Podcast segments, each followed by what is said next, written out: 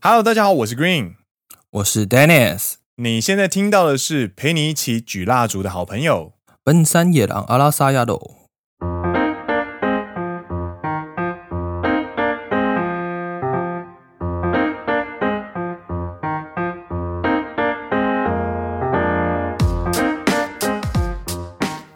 耶、欢迎来到第三季的第十四集。嗯，没错，今天要陪你一起举蜡烛。今天是比较沉重的一集。对，说是沉重，其实就是有难过的事情在发生，没错，而且是持续的在发生。那某种程度上，我们有 catch 到这一点，那我们也有去找，发现在日本也有相关的情况，所以我觉得。我跟 Dennis 讨论之后，我们觉得可以把这一集做成一集，跟大家来正视这个问题。因为怎么说，你面对一个问题的时候，你就是要正视它，然后去想办法去改变这个现况。对，解决问题的第一步就是要先认清问题是问题。先去面对它。对，当你面对它的问题这个问题之后呢，你就你就有办法有着力点。嗯，那今天要跟大家讨论什么问题呢？今天要跟大家讨论就是最近在台湾各大学有许多自杀过世的同学。对，就是这阵子真的是很频繁的突然冒出来，然后比方说在宿舍啊，或者是从顶楼跳下来的啦，其实比起过往我们意识到的那种两三年才一见，然后就是可能是因情伤啊，或者是功课压力过大啊，然后跳楼，那这这阵子就真的是像是一群的那种感觉。应该说频率高很多啦。对，就是高到会整个就浮上来，变成一个话题。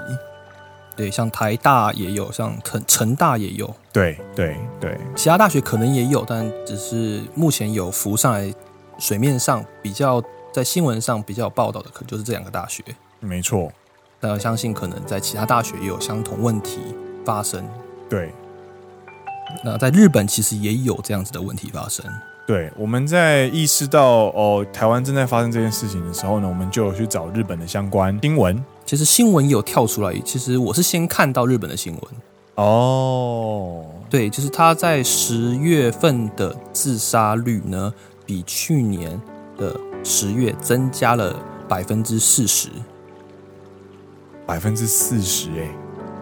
嗯，哎，诶这个百分之四十是很恐怖的事，欸其实，在过去这半年，哎，嘿，它是在缓缓的上升当中，嘿嘿嘿，但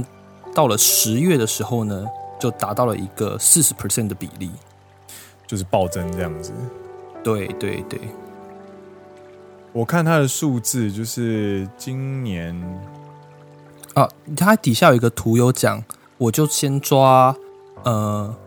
男生来说好了，在二零一九年在十月份自杀的男性约略为一千零八十人左右，嗨嗨嗨嗨嗨，但是在二零二零年这个数字达到了一千三百位左右。哇！然后在二零一九年的女性约在五百人，嗨今年却到了九百人左右。嗨嗨，也就是说，女性的呃智商的成长幅度其实比男性还要高。对，女性是增加了百分之八十 percent，哇塞，对，男性是增加了二十 percent，所以就是总加总起来，总体是增加了四十 percent。可是当中其实女性是增加比较多的，なるほど。但是哇其实呢，从两千年初起嗨一直到二零一九年为止，嗨它是在缓缓的减少当中的。啊，对对对，这个我看到。其实，在泡沫经济的时候，因为大家进入了景气不况，所以其实有大幅增加。没错，然后在在两千年左右打抗泡沫之后呢，慢慢的经济回稳之后呢，其实自杀率是有慢慢在下降的。对，这某方面来说，跟我们上一集聊到的所谓的呃帕瓦哈拉、塞卡拉的改善情况，我也觉得有一点点相关。嘿，是，然后女性的呃，女性的工作保障有慢慢没在错改善这件事情，其实也某种程度上是有直接影响的，我也觉得。对，但其实我看到这个图表的时候，有一点点小惊讶，就是女性是增长的如此的多。对那你觉得会有什么原因会导致这件事情发生？我很想开个玩笑，但是这个其实不是一个那么好笑的事情。嗯，就你换个是方式讲好了。我那我换个方式讲，就是你知道日本现在都在推崇在宅勤务，嗯，没错。为了要避免大家去挤电车上下班，然后嗯增加感染风险，所以大家都在宅勤务。所以呢，原本呢，我只要忍受，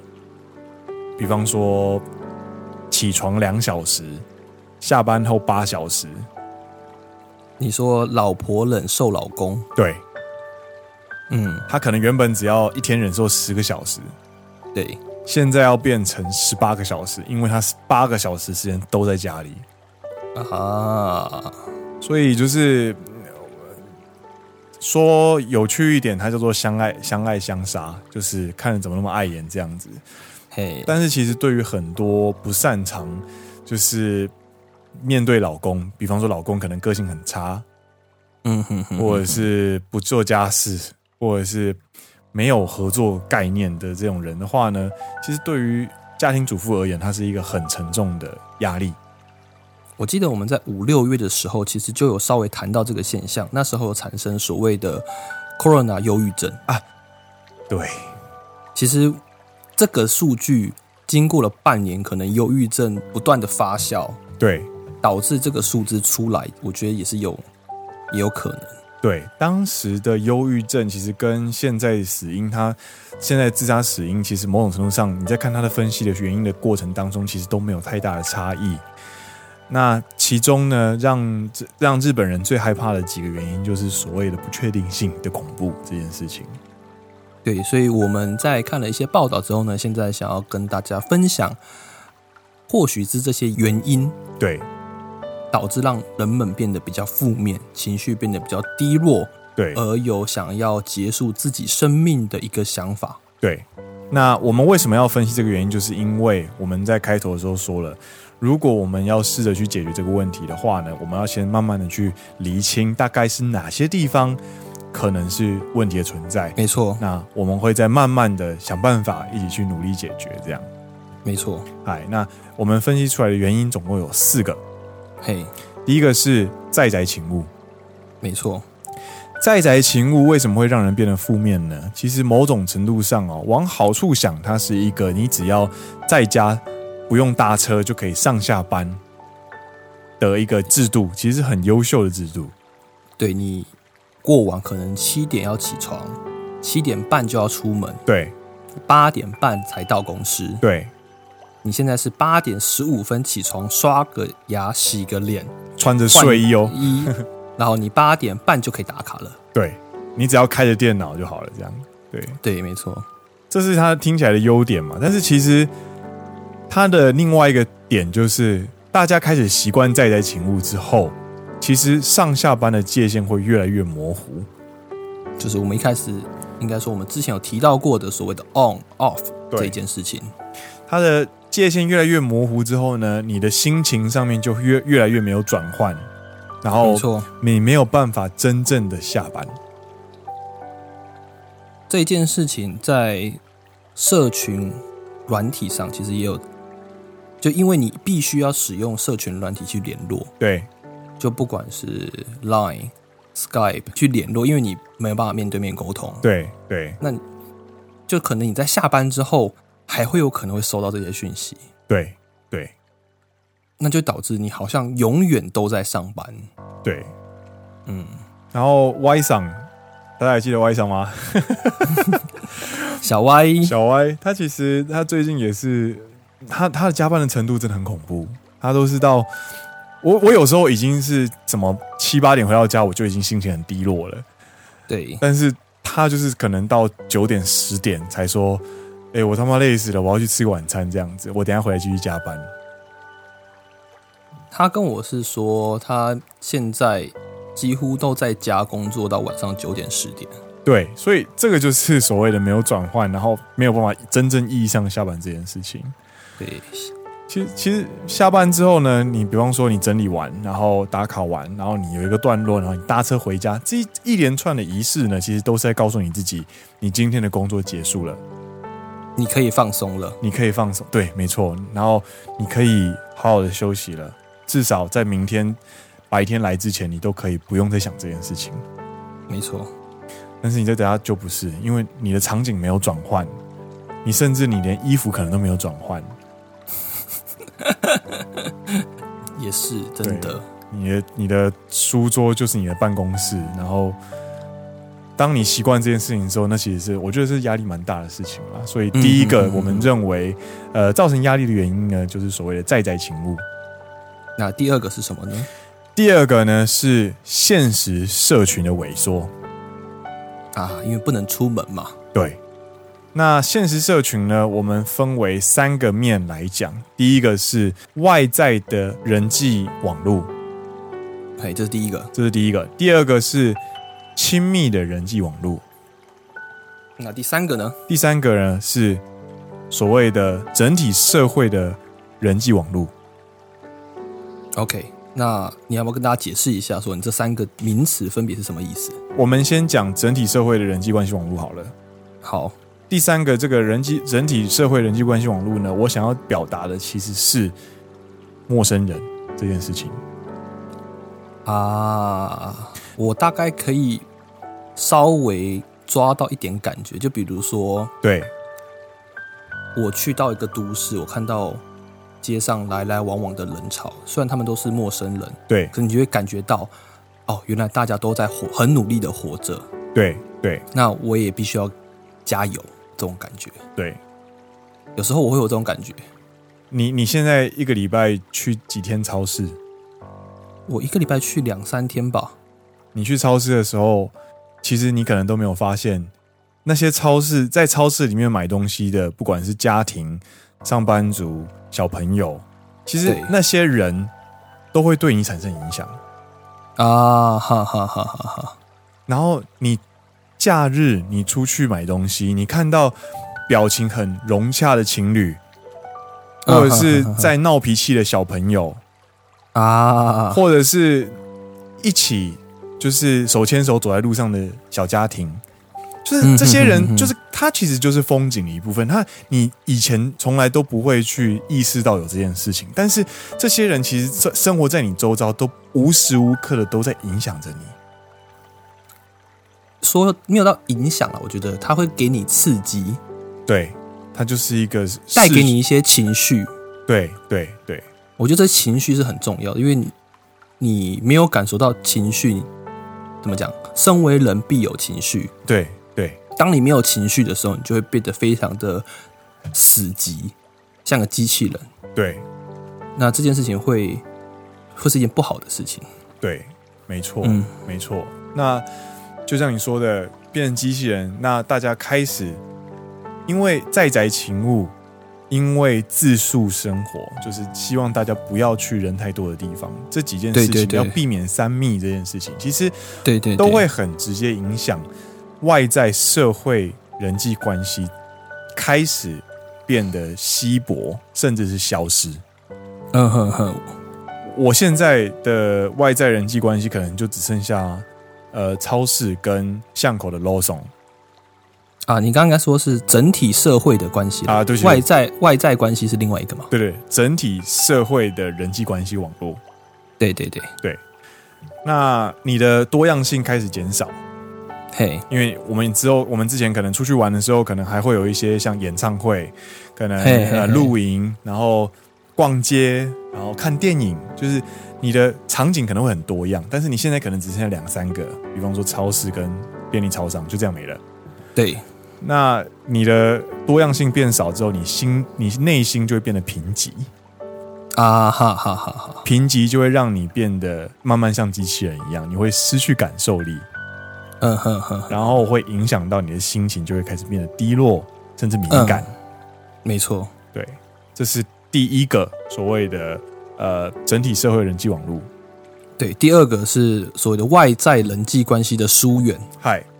这个我觉得也蛮好理解的啦。嗨，因为第一个，如果定义是陌生人的话，嗨第二个就可能是你的朋友，对，你的席利阿姨，席利阿姨在中文可能叫做你认识的人，或者是你的同事，对你同事、你的朋友，对真实会见面的。对对，那你们现在没办法这么常见面了，因为你们可能啊想约个吃饭，会担心说，嗯，好像最近有点危险。那可能之前是两个礼拜就吃一次饭，现在可能变成一个月，或甚至两个月才吃一次饭。对这种人际关系的疏远，对，这点我觉得其实蛮好理解的啦。没错。而且我除此之外呢，我感受最深的事情就是没有婚礼这件事。啊，你说婚礼是一个带给人家非常欢乐欢喜的一个场合，对不对？对，你知道我今年我其实我真的很难过的一件事情，就是我四月份的时候，我们两个没有办法一起去参加，就是他们也没有办法办，然后我们也嗯对对因此没有办法参加，就是我们大学吉他社好朋友的婚礼。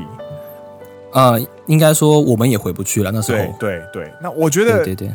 我身边其实一直有人在结婚，嗯但是我们比较难去回，比较难回台湾去参加一个婚礼之后再飞回来。对，然后再加上你在日本，其实也越来越少人可以结婚办婚礼，因为大家都先登记，然后就是结婚典礼这件事情就变少了。大家就会觉得，反正先登记再说，因为你登记就已经有法律上的效力了。对那再办一些手续的方上也可以。那婚礼这件事情，它就是一个比较说肤浅一点，就是一个比较表面的东西，它就是一个宣告，它一是比较表面仪的式宣告。对对对对，那其实人在生活在一个文明里面，其实各是一年当中，呃，除了我们所谓的季节上各有各式各样的仪式之外呢，其实也会有所谓的参与人生大事这件事情，嗯包含生、嗯老病死，嗯嗯对对对朋友的小朋友出生，我们去看他，啊，哈哈。然后。呃，谁变老了，我们要常常去探望他，去看看他过得好不好。对对对，那生病、死亡，其实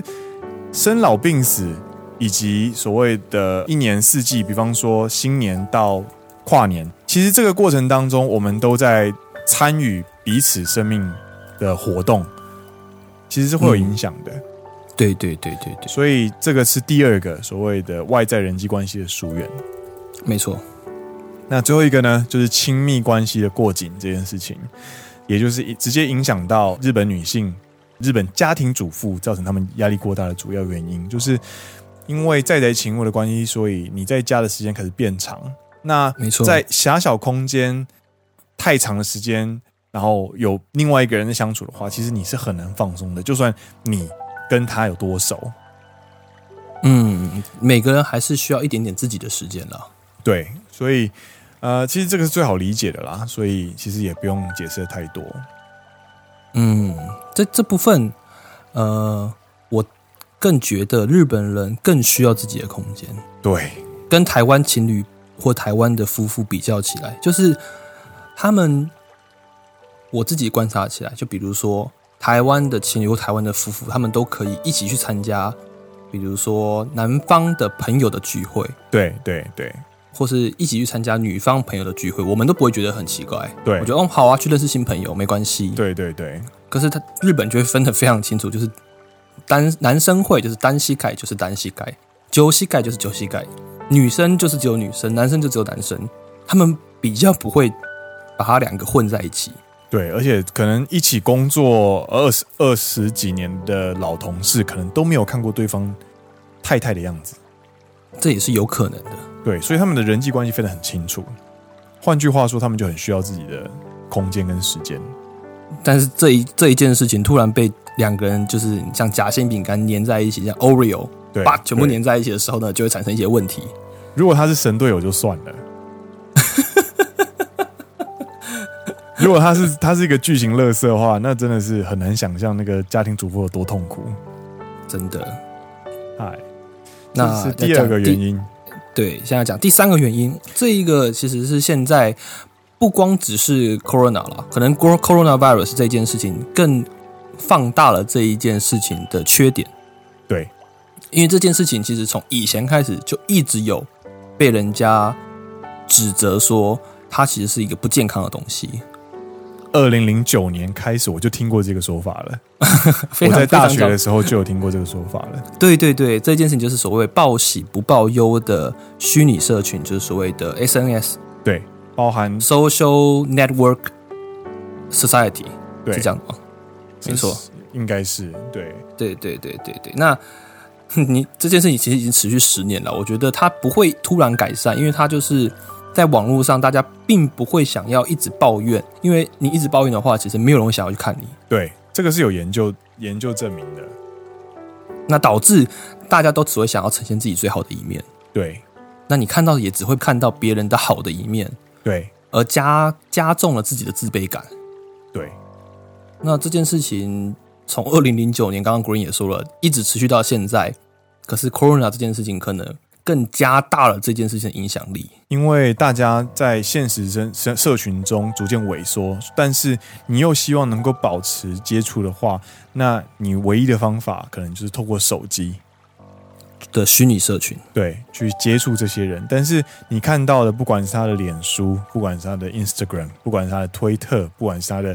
各式各样的东西，我们都是社群脸书的原住民了。没有，对对我们其实不太愿意会在脸书上面公布自己不开心的事情。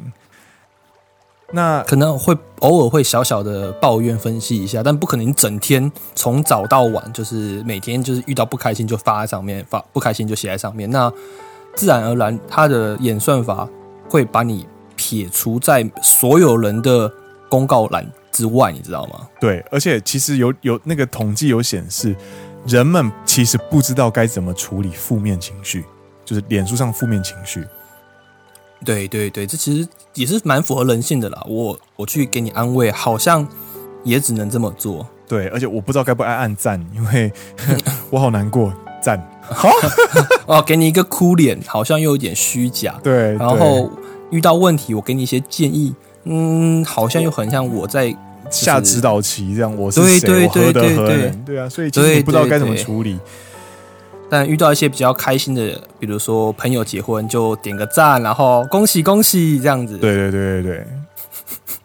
会比较容易去面对了。其实很难过啊。对，嗯，好，那第四个是什么呢？第四个是不确定性的恐怖。啊，呃，这个丹老师呢有在有在进出股票，我相信丹老师可以用股票视角来说明不确定性到底有多恐怖。讲等一下你没有进去一样，明明就 一直在，我是明明就一直在在里面。我是追高少年，不要这样。应该说这件事情不确定性这件事情会加大你的恐惧。嗨，就比如说就好了，就拿股票来股市来比比喻好了。嗨，股票跌了，第一天跌了五趴，哦第二天跌了五趴，哦，第三天再跌五趴。杀了杀了杀了！那你会觉得啊，看那第四天会不会继续跌五趴？那第五天再继续跌五趴，对那我的财产的二十五趴四分之一就没了。对，那这件事情会加大你的恐惧感，导致你没办法去理性的分析、去思考、去判断，对然后你就觉得那卖了卖了卖了，不要了，好可怕，我要把它卖掉，对赶快去解决这件这个不确定性的，因为你没有办法知道明天会怎么样。对那他又处于一个非常对你非常不利的状态的时候，你就产生恐惧，而想要赶快结束这个痛苦感，那这个时候的做法就是，你就会把它抛售掉，你就会放弃。你就会想我要卖了，算了，割肉卖掉，不要了。可通常这个时候，你卖掉的隔天，它就开始反弹了。啊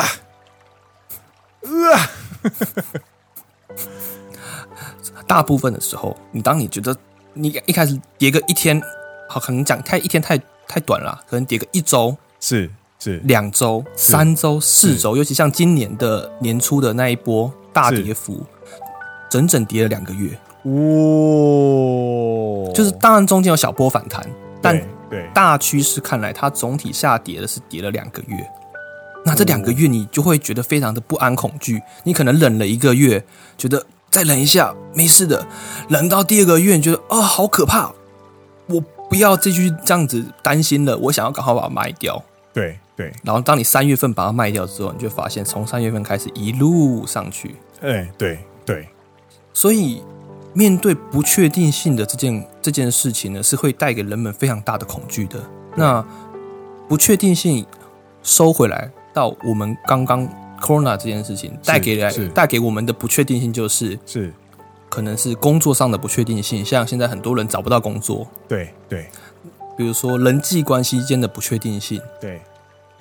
那这样我是不是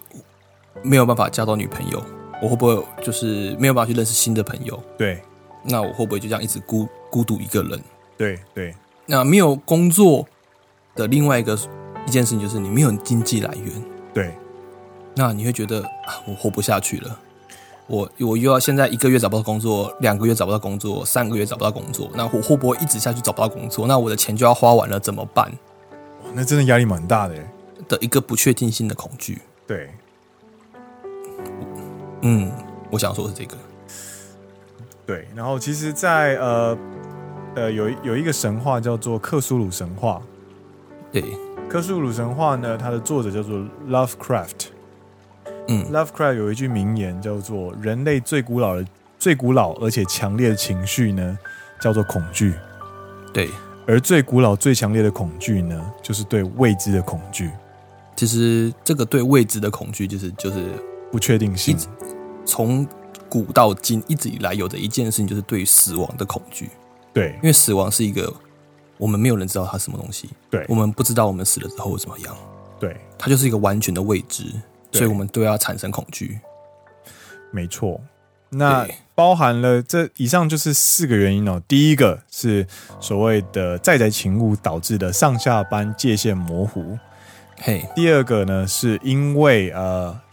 ，coronavirus 的社群影响，导致我们逐渐萎缩的现实社群，包含嘿，外在人际关系疏远、亲密关系过紧，以及社会呃整体社会的人际关系嘿，消失。第三个是报喜不报忧的虚拟社群。对。第四个呢，就是所谓的不确定性所带来的恐怖。对，对，这是原因。那好分析完原因之后呢，其实我们希望能够正面的去看待这件事情，所以没错接下来我们就希望能够透过四个方式来跟大家一起努力看看能不能一起解决这样的问题，或者是减轻这样的痛苦。对，所以针对第一点，嗨，上班界限模糊这件事情，所以我们就必须要去界定一个上下班的界限。啊，没错，没错，没错，没错，就比如说我自己，其实现在还是偶尔会有在家工作的时候，对对那我自己的做法就会是，虽然在同一个房间里面，因为我现在住的地方只有一个房间，嘿，虽然都在同一个空间，嘿，可是我会把它分成上班的桌子跟下班的桌子， 哎，这个蛮重要，这蛮重要，这蛮重要的。虽然它就在隔壁，你知道吗？ 哦，那个那个完全不一样。就是我知道我现在坐在这个这个桌子上，嗯，不是坐在桌上啊，就是我坐在这个桌子前面。就是上班，对，当我离开这张桌子的时候，对，我就不上班。 虽然说很屁话，可是这件事情其实这你个要其实好很好去重要执行，对好好去执行，你就知道说，你就可以把那个界限画得很清楚。我们家课长啊，就是很严厉的那个课长，他是五点半会立刻开啤酒的人。啊，你说在家里吗？对，在家里就是下班有没有，不管工作做完了没，就是先把啤酒噗打开这样。所以你有在跟他通讯或是聊公事的时候，中间突然听到开啤酒的声音？当然没有啊，当然没没有有，。他他跟你讲，他他跟你自讲己的，嗯跟我讲，他每天都会喝啊、然后就是五点半一定会开啊。就是我不管，五点半到了，我就是开啤酒，宣告我现在是下班时没间。错，我他妈就是要休息。呃，对，这个是每个人当然有每个人自己的做法，没错，比如没错，说你们家可能有有客厅、有书房，对那你就可以用利用不同的空间去转换。对那像我是只有一个房间的话，我就会利用不同的桌子对去做去做一个转换。对，或者是可以，你可以用行程，比方说，或是仪式，比方说今天五点半一到下班了，那不管我工作做完没，我第一件事情就是先去做晚餐，呃，或者是去运动。对对，或者去外面散个步，对那他就会把你整个心情转换。对，你至少你知道，我做完这件事情之后呢，我就是下班。没错。其实人呃呢，其实过得越规律的话，其实对于心情上的稳定是越好的。嗯哼所以比起这越来越模糊的这种界限呢，我们能够做的就是让那个界限很保持明确。以对。好，所那以第二件第二点，哎面对逐渐萎缩的现实社群，哦，这个真的有点困难，但是能够做的呢，就是保持人际的通风。这个听起来就是干话，但是呢，其实实际的做法呢，就是至少要保持一位会定期联络的朋友。嗯哼哼，对比方说，我就是我就是会打电话给 Dennis，然后可能 Dennis 就会跟我讲他发生哪些事情，然后我可能就是有听跟没听一样，然后我就可以剪我的指甲这样。 我每次跟他讲电话，他每次要剪 指甲，我就觉得他指甲到底有多长？就他他可能就在讲他自己的事情，然后其实没有很重要，然后我就他我这边就是哦哦是哦是哦啪啪啪，然后跟剪指甲。我觉得你指甲长多快？但是但是其实这个很有趣哦，就是他在讲他的事情，其实他有得到舒压，因为他有在分享事情，然后你在剪指甲，你也在梳牙，因为我我有在舒压，因为我有听到新的讯息进来，啊，好我可以 OK，暂时抽离我原本的状态，这样 OK OK，好好好，对。那其实不管是在台湾的人，或者是旅外的人，其实都一样会因为这件事情很痛苦。其实旅外的时候更痛苦了，啊因为你的人际关系更少，所以是某种程度上呢，保持定期联络的朋友其实是很重要的。对对，还有一个就是睡觉要睡得好啦，我觉得对，其实不管怎么样，当你发现你过不去的时候，你心情上过不去了，你觉得你他妈现在就是想杀人了。 你遇到你遇冷静你冷遇静你遇到冷静让你觉得很很抓狂的事情，然后你现在就是很想要杀人了，然后你可能你快受不了的时候呢，第一件事情先掏出，不是先掏出手机，然后把它关掉，好不好？ 你你不要给我带歪，不要掏出什么奇怪的东 西，先把手机关掉，啊，先掏出手机，对把手机关掉，关掉，关好掉设定电好脑闹钟，啊设定好闹钟，钟啊，对，关掉电脑，关掉电视，关掉手机，去洗澡，洗完澡啊去睡觉。啊，好，没问题，对， 你不要给我掏出什么奇怪的东西，先掏 出手机嘛，刚刚讲了嘛，哈，哦哦，好，那第三个，好好，面对所谓的报喜不报忧的虚拟社群的，嗨嗨，那这件事情其实没有办法改变，因为它就是是虚拟社群的生态系的一个一个模式。应该说它是 SNS 的一个常态。对它，你其实没有办法改变它，对，但你不可，你又不可能不用它，因为它变成是我们在一个后疫情时代非常重要的一个连接的来源。对对对，但是你可以做一件事情，嗨，什么事？就像 Green 上礼拜做的一件事情一样，把屎剔除。我们在上一集有讲到，呃，Green 在坐新干线出差，连续四天坐新干线回家的路上，然后还在回着邮件，觉得头很晕，有点晕车的时候呢，碰到了一坨屎。就是一个没有很熟的朋友，然后突然就是拜托我，而且他就直接开宗明义就说：“我可以凹你帮我买东西吗？”这样然后你就感觉有人把屎砸你脸上那种感觉。对，然后你就是很想要杀人的那种感觉。 然后这个时候你就深呼吸，哦，快快快，深呼吸 啊！然后把那个讯息删掉，然后点到那个人的页面，然后先解除好友，然后封锁。然后这个时候呢，你要确保他没有任何的连接，所以你要立刻再跳去脸书，先把 Instagram 的先把 Instagram 连接先断掉锁链， 然后再去脸书那边把它删掉，然后再封锁， 这个人就消失在你世界里面了。人就觉得啊，世界太平世界太平，对，World Peace， 你改变不了这个人，但是你可以改变他的存在。你也改变你的社群，对对，其实人人都在说什么哦，大家要呃远离舒适圈啊，要保持挑战啊，要面对新的挑战、新的世界啊什么的。我觉得那个都是白天大家在上班的时候说给自己听就好。嗯晚上你在休息，你打开手机的时候，那就是你回到舒适圈的时候。如果你应该要舒适的舒适圈不舒适的话，那那个舒适圈就是个压力。啊，我觉得这个很重要了。就你刚刚说的所谓跳出舒适圈去挑战，对你不可能一天二十四个小时都在挑战，你会累死。对对，没错。你当然，你当然有精力的时候，白天你要出去打仗的时候，对你就要穿上盔甲，拿起你的武器对出去挑战。对，可是你晚上打仗完回家的时候，你只想窝在呃美人乡吗？就是温温柔乡，对温柔乡啦，你就只想要窝在你的温柔乡里面。 听起来就很风俗。没有，我的意思说就是呃，你想要找到一个最适合自己的、对最舒服、最 comfortable 的一个环境，对， 去好好的放松。你这样，你隔天才可以打仗啊。没错，没错。你打开你的，你打开你的 IG，你打开你的脸书河道，你滑到的那些照片，都是你很要好的朋友的重要时刻，可能是他的今天带小朋友的心情啊，或者是谁对谁的一个很特别的一个讯息啊之类的，就是可以三可以去好好的维持一下你的舒适圈该有的舒适啊。就是如果你们的交情够好的话，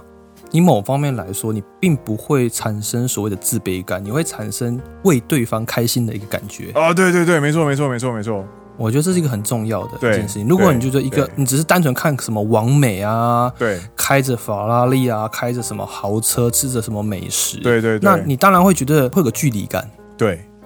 或者是看到不熟的人在炫耀自己又升迁啦，或者是什么呃买了什么东西啊，你就觉得哦，关我屁事，对没有啦。 回到刚刚那个比较温暖的话题，就是你的好朋友可能生了小朋友，对那你会觉得很开心，你会打从心里觉得他开，就是替他开心，你自己本身也会感到非常的愉悦。对，这真种的事情反而会带带给你力量。我他觉其得实是真的很有会，他其实就是在回回回血，你知道吗？ 你就是浸在你的那个 温泉里面温泉里面，泡温泉就是回血，对。啊，对，然后就开始写咚咚咚咚咚咚跳起来，人际回血哦，小朋友超可爱的，长得好像他，我的妈呀之类的，对，果然没有抠身呐 不，要偷生，小朋友果然不可以偷生。抠身呐，对不对对对？对对，好的，那最后一点最后一点， 最后一点啊， 嗨，这个推荐给大大家，我们哎其实哎是哎哎推荐给大家，最后一点呢，就是老王卖瓜啦。 如何在这个逐渐冷漠的这个时期呢，保持人际活水，然后保持你对于呃生活的一个正向的一个心情呢？我们提供了最具体的方式，呃，请收听《奔山野狼》。没错， 请收听 B 节目。哎呃，对，B 节目会呃没有办法带你大富大贵，哎，对，没有，我们我们不报名 牌。但是我们也没有人身攻击。呃，对，其实我们在做这个，我们其实呃，我们没有什么太大的流量啊，或者是太厉害的厂商赞助我们啊，或者是或者是什么什么什么，其实没有哎。呀目前还没有啦，目前不要把还自己没画有，， 不要把自己划线，对不对？对目前还没有。 我们就是一个小节目。但其实我们有一些我们一直以来坚持，就是我们不去进行人身攻击。那我们在讨论事情的时候呢，都会提供平衡资讯，对，然后这个其实就是让给你一个新的讯息进来的时候，其实它是一个平衡的、有温度的东西。对对对，然后呢，更重要的一点就是，《奔山野狼》它不只是一个节目，它是一个社群，没错，它是一个 community。对对对，我们如果有发新的节目，我们一定会开社群的信箱，然后就会听大家的意见。那意见呢，其实不只带给我们回馈，其实听众跟听众之间的意见呢，他们其实也有在交流。一个互动。对，因为我们之前就有一个听众在我们的信箱里面，就是提出自己的烦恼，没错，然后就有一些有经验的其他的社一些社群的朋友呢，就人很好的就会跑过来，就是回了连续回了四篇这样子，就是给啊那一位朋友的建议这样子，没错，没错，没错。所以它其实是一个社群在运作。那这个社群呢，其实是物以类聚，所以你节目本身它是一个平衡资讯，而且没有人身攻击的，相对呃，我们可以说优质吧， 呃，比相对比较健全、健康健，也不用那我们也没到很健康，我们蛮多脏话的。啊、我们又黄又黑，好不好？对我们又黑又黄， 哎，怎么办？这个我也不知道该怎么讲啦，反正它就是一个，好了，健全的平台，好吧，它就是一个健全的地方，对，优质的节目，对有脏话， 好不好？有血有泪，有脏话，优质的节目，然后还有优质的社群，所以其实如果你来这边的话，可以保持一个所谓的呃该怎么讲？比较平衡、稳定、开心的心情。对对对，它其实某种程度上，我们现在就在取代你生活中，慢慢的去补足你生活中那一块，就是整体社会人际脉络萎缩的部分，对，萎缩的部分，就把它填起来，这样子你可以看听到陌生人的聊天啊，因为这两个人就是就是陌生人嘛。啊，对了，我们两个相对于某些听众来说就是陌生人了对，然后其实对于很多人听众来说，他就是希望有个人在讲话，啊，对对对，然后那个讲话的声音不要太叽歪。啊哈哈，对对对，那 OK 啊，就来啊，来听啊。对，所以欢迎大家推广奔山野狼。其实不仅是奔山野狼啊，其实奔山野狼它其实是一个一个代表。那其他的有趣的、优质的呃播客节目，或者是一些社团，其实你只要找到一个能够自己投入，然后是一个健康让你感到有回馈的社群的话，其实，在现在这一个如人际关系如此疏远，然后带给彼此冷漠跟压力的这个时呃时期呢，其实是会对你的心理健康非常有帮助的啦。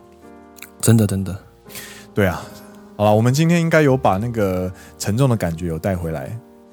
嗯，那就到这边吗？对我想要